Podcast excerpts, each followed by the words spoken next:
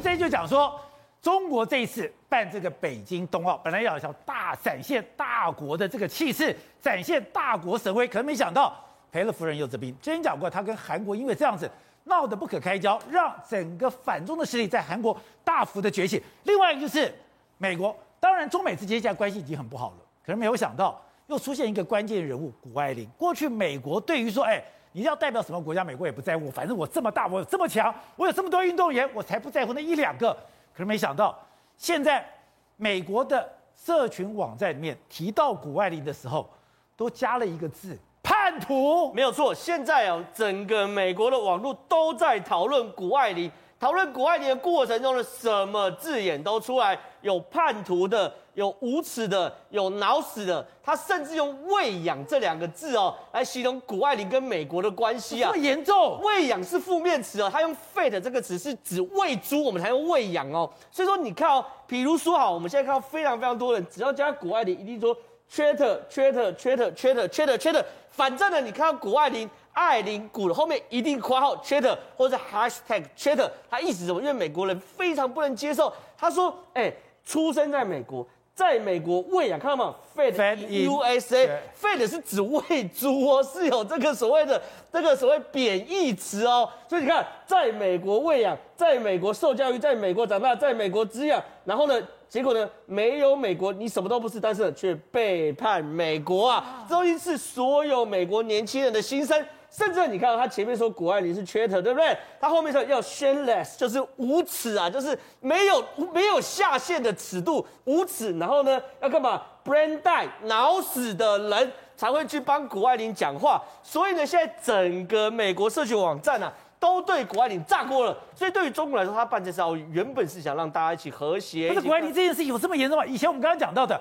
这是之前有很多美国出身的学者，他去帮别的国家，美国也没那么在意。为什么碰到谷爱凌，他们这么反感呢？那第一件事情嘛，他们本来就认为说，好，你如果东挖西挖，他们也可以接受。可是原本反中情绪就在这边，对不对？结果呢，媒体去问谷爱凌，谷爱凌这样堂皇就说，我在美国是美国人，在中国是中国人，这句话惹火了美国的群众嘛。而且呢，对于美国来说，最不能接受是什么？他们好处你都要，责任你都不负。就是这句话，美国现在不断挖说，好，你去当中国人，我摸鼻就认。可是呢，你有没有放弃美国籍？没有放弃，这件事情才是重点嘛。像我们很多铁共，我都说你要去中国没关系，那你放弃台湾籍，不要用健保啊。现在这个最像就是那个美国的黄安那种概念嘛。所以现在他们就一直查谷爱凌有没有放弃美国籍，谷爱凌有没有放弃美国籍。就现在查出来，谷爱凌那时候用中国籍去出参赛的时候。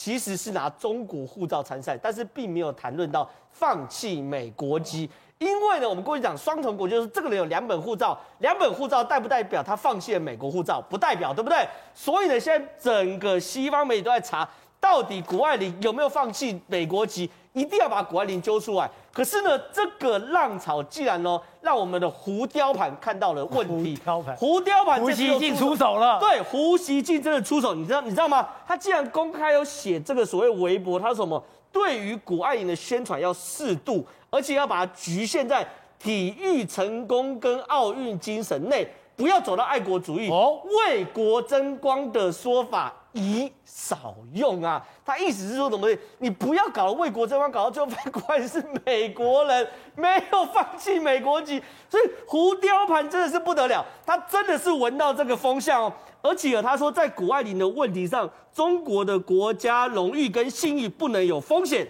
国家的回旋空间一定要大于个人的回旋空间。所以胡雕盘这句话其实哦，应该是有知道某种状况。所以胡锡进在干嘛？把这个爱国主义踩刹车，因为呢，现在变形到一个两个非常极端的世界。美国对于谷爱凌非常非常的生气，中国不断吹捧他是爱国之光、中国之光等等。结果如果最后谷爱凌不愿意放弃美国籍，继续在美国生活，就会变成国家荣誉。大家也抓出来，你不但去参加，不，这个这个，你说你申请进到了 Stanford。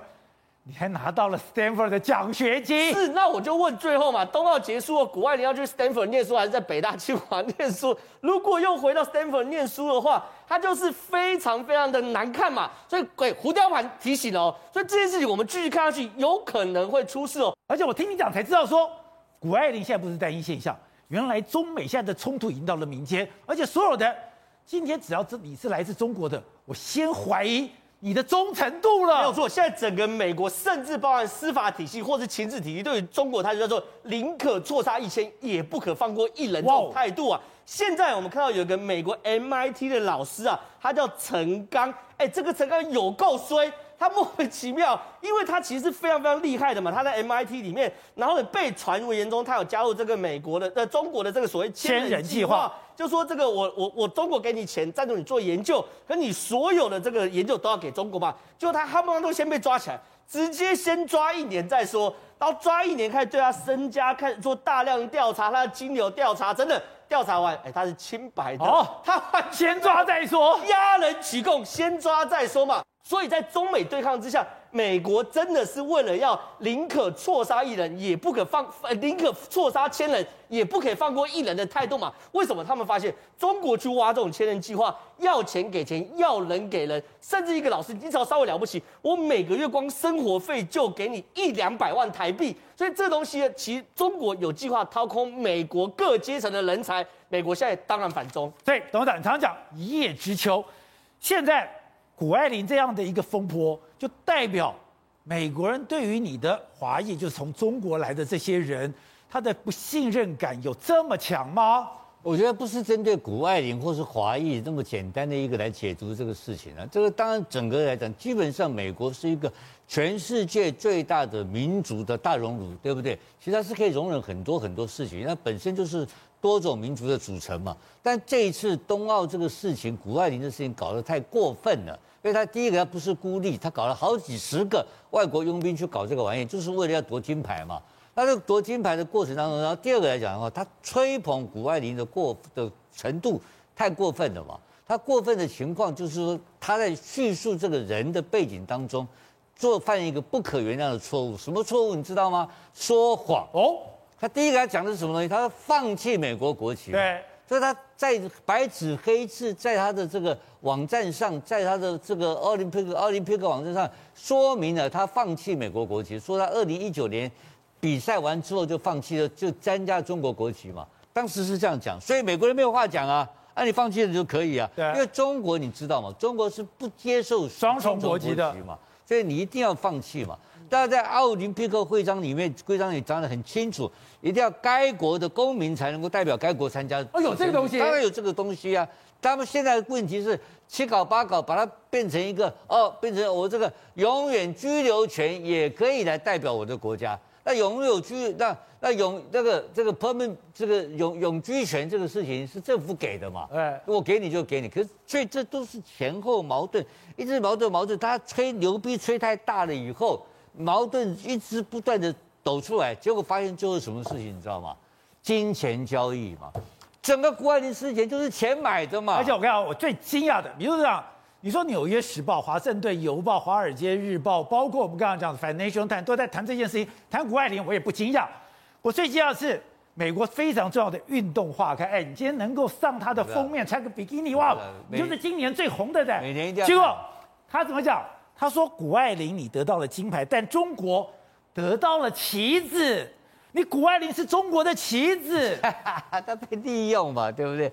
当然，这个就是一个利用，因为中国拿这个旗子在做什么用呢？宣传嘛。因为他本身中国的运动员不可能拿到那么好的成绩嘛，只有谷爱凌能拿到这个金牌嘛。那这个金牌是怎么来的呢？是美国的金牌，中国买过去的嘛？是不是可以这样讲这个问题？”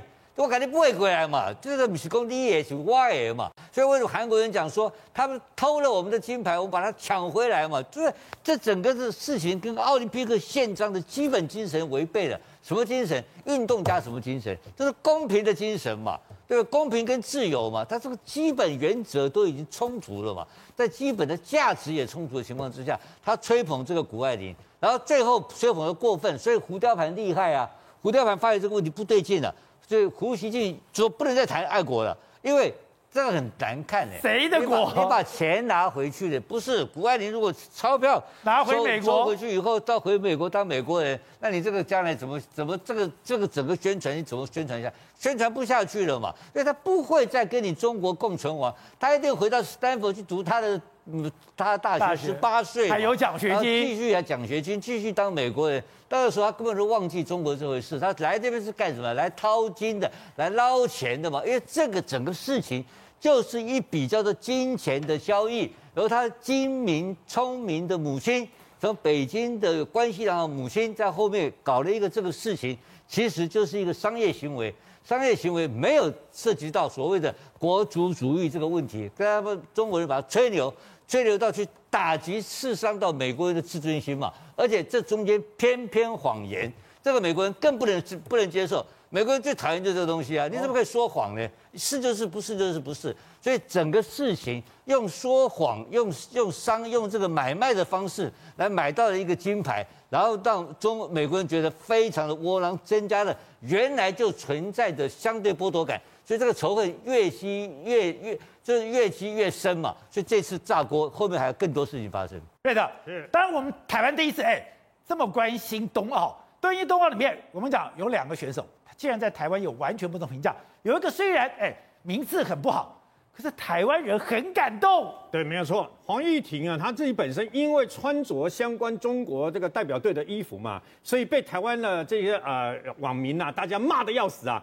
第一次发生，那么在冬奥在奥运比赛场上嘛，被淘汰二十六名。全国大家很多的这个网友呢，大家举国欢腾，都在网络上竞相走告啊，你知道吗？开心吗？大家很开心呐、啊。可问题是，相较于黄义婷啊，你看逼得黄义婷说他黯然神伤，想要这次就想要退休了。退休了。对呀、啊，为什么？因为呢，他现在剩下最后一个比赛，可是显然在台湾没有人替他加油啊。那他自己本身也是，呃，之前也是说了，你们可以不要替我加油嘛，就真的没有人替他加油。你输了，大家还很开心这样子。但另外一位叫做李文怡呀、啊。他是谁呀、啊？你知道吗？他在我们台湾罕见这个滑雪竞速，滑雪竞速，他应该是第一人拿到这个等于说奥运的相关的这个比赛资格啊。那么其实他从小呢，在爸爸的这个培养之下呢，他非常有兴趣进行这个滑雪。我们常常在奥运呢，还是很多看到那个学滑雪选手，不是哦，这个呃这个滑雪门呢，一个这样转过去，转过去，转过去嘛。你知道吗？他发生了什么事？他用了好多的心血，就是有一个梦，他能够在奥运的殿堂上也这样比赛嘛。对。结果呢？那么因为事实上，他真的不是我们台湾就不是这个等于说滑雪的滑冰跟滑雪的这个天下嘛。所以呢，他在滑的过程当中。他闪闪失了其中一个那个门啊，他闪过去又没有滑到，滑过头了，滑过头没有。他做了一件事，他回头，你知道吗？通常不会这样做，但是呢，因为你这样做的结果就是啊，你反正你这个成绩一定要一定很差嘛。但是他就回头去把那个啊所谓的这个相关的这个这个门呢给闪过去了，但是这也是影响到他的成绩的嘛。可是他就一道一道一道一道的过来啊。在这些那么选手里面呢，有好多的人被判失格啊，大概快要接近一二十位选手啊。他啊，李文怡虽然他最后呢还是输了，还是没能晋级啊，但是他在所有完全啊完成所有的比赛里面呢，他是最后一名。可是他虽然是最后一名，却赢得了包括台湾还有全世界很多人的掌声啊！为什么？因为这才是真正的奥林匹克的精神。